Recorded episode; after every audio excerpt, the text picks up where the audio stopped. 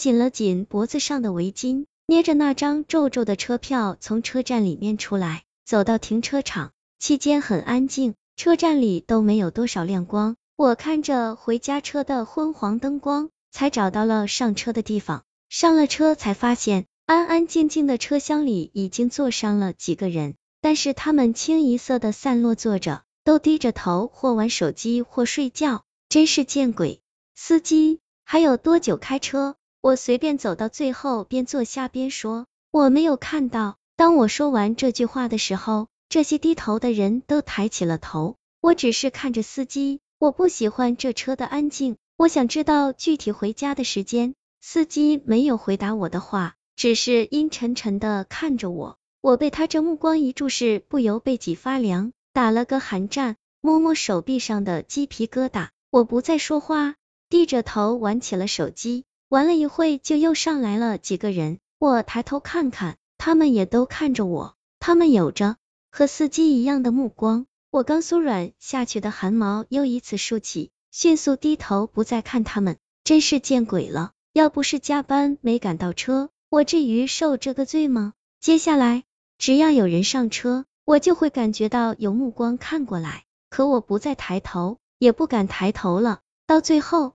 我身边坐上来一个老婆婆，她对我和蔼的笑了一下，这一笑虽说温暖，但是她那没有牙齿的嘴巴。看起来就像深深的窟窿，就好像下一秒就可以把我吸到里面去。我又一次感觉到了害怕，但是我还是有礼貌的回了一个笑容给他。我看看四周，人已经坐满了，司机也开始发动车了。我继续低头玩手机，也不知道过了多久，大约一个小时吧。我再抬头发现周围的人少了一半，可是车根本就没停过。而且我突然想到，车开出停车场不是要过安检吗？这车过了安检的地方的时候，也没停下过。我回想一路上发生的事情，不由得更加心灰意冷。其实这些离奇的事情我都看过了，应该在刚开始就下车的。我没发现，我想这些的时候，剩下的人都看我这边来。等我后悔的回过神来时，整个车厢的人都围绕了过来，包括司机。可是这车还是继续平稳的开着，他们都阴沉沉的看着我。我看向老婆婆，看见她幽森的瞳孔倒映着的恐惧的自己，我晕了过去。我以为我这一晕就醒不过来了，可没想到我醒来了。我看着天空中的浓浓烈日，不觉得刺眼，反而觉得解脱。还好我还没死。可是当我坐起来的时候，却发现自己处在一个没见到过的貌似悬崖的底部，旁边有散落的公车碎片和点点人骨，我就躺在这些废墟的正中间。我第一次感受到了深刻的绝望。后边是森林，进的去不一定出得来；前边是万丈深崖，爬上去不一定上得去，进退两难。可是除此之外，还有什么办法呢？我在废墟中随便捡了点可以支撑身体的东西。一步一步的往崖上爬着，磨破了手，头上脸上也都沾满了灰。当我爬到山腰的时候，太阳已经下山了，晚上会有更多的危险。我撑着疲惫的身子，坐在了一个山洞前。突然，我低头看见一大片一闪一闪的绿色光点向我过来。不好，这里还有别的生物！我飞快的爬向山顶，用了我最大的速度与潜能。等我精疲力尽的躺在山顶的时候，月亮已经到了头顶了。我看着回家的路，就这样躺着，等明天我就有救了。突然，远处过来一片灯光，黄黄的灯光向四处射着。我费劲的坐起来，虚弱的伸出手向那光源晃去。嘎吱车在我身边停下来。张子，没事吧？怎么这么晚还一个人在这？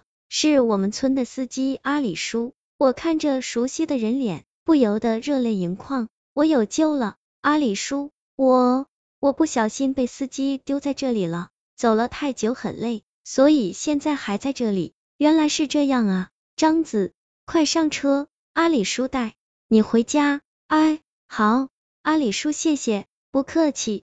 坐稳了，我坐着阿里叔的公车，整个人才彻底的放松下来。车后边还有一个小姑娘。我问阿里叔，他说是路上碰到大一成的。我不再疑问，摸着裤袋想掏出手机看看几点。不过我没有摸到手机，我摸到的是一片温热。我低头看见自己的腰上有一只血淋淋的手，白色的骨头在车厢里显得异常诡异。啊，阿里叔，你看我的腰，有一只人手。张子，阿里叔转头疑惑的看着我，我在低头发现腰上已经没有东西了，可是那种温热的触感，清清楚楚的白骨血肉，我知道我没看错。我不由得再次摸到腰间，却又一次摸到了人骨和热血。看着手摸着的地方，什么都没有，但是却还是有触感，粘粘的，热热的，腥臭的令人发呕。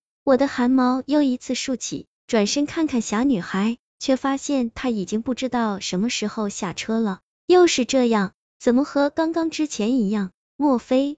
我僵硬着看着阿里叔的背影。突然看见阿里叔是用一只手开车的，而另一只手血淋淋的插在腰间。突然，阿里叔转身，嘴巴一张一合的说道：“张子，太晚就别坐公车了。”我看着那个像黑色窟窿的嘴巴，看着里面血淋淋的红色，再也醒不过来了。后来我才知道，阿里叔在前几天刚死了，出车祸死的，有只手被车里的零件割的血肉模糊。而这辆车上的小女孩和那辆车上的人们，其实都是出车祸死掉的人。那个悬崖底部，那些残骸其实是掉落山崖的一辆末班车，而掉落的时间刚好是年末，满满一车的苦命人都葬身崖底，而我已经加入了他们中的一员，在夜晚的公车上等待着你们的到来。等你们接了我的班，我就自由了。太晚了，你还敢坐公车吗？快来吧！这样我就可以解脱了。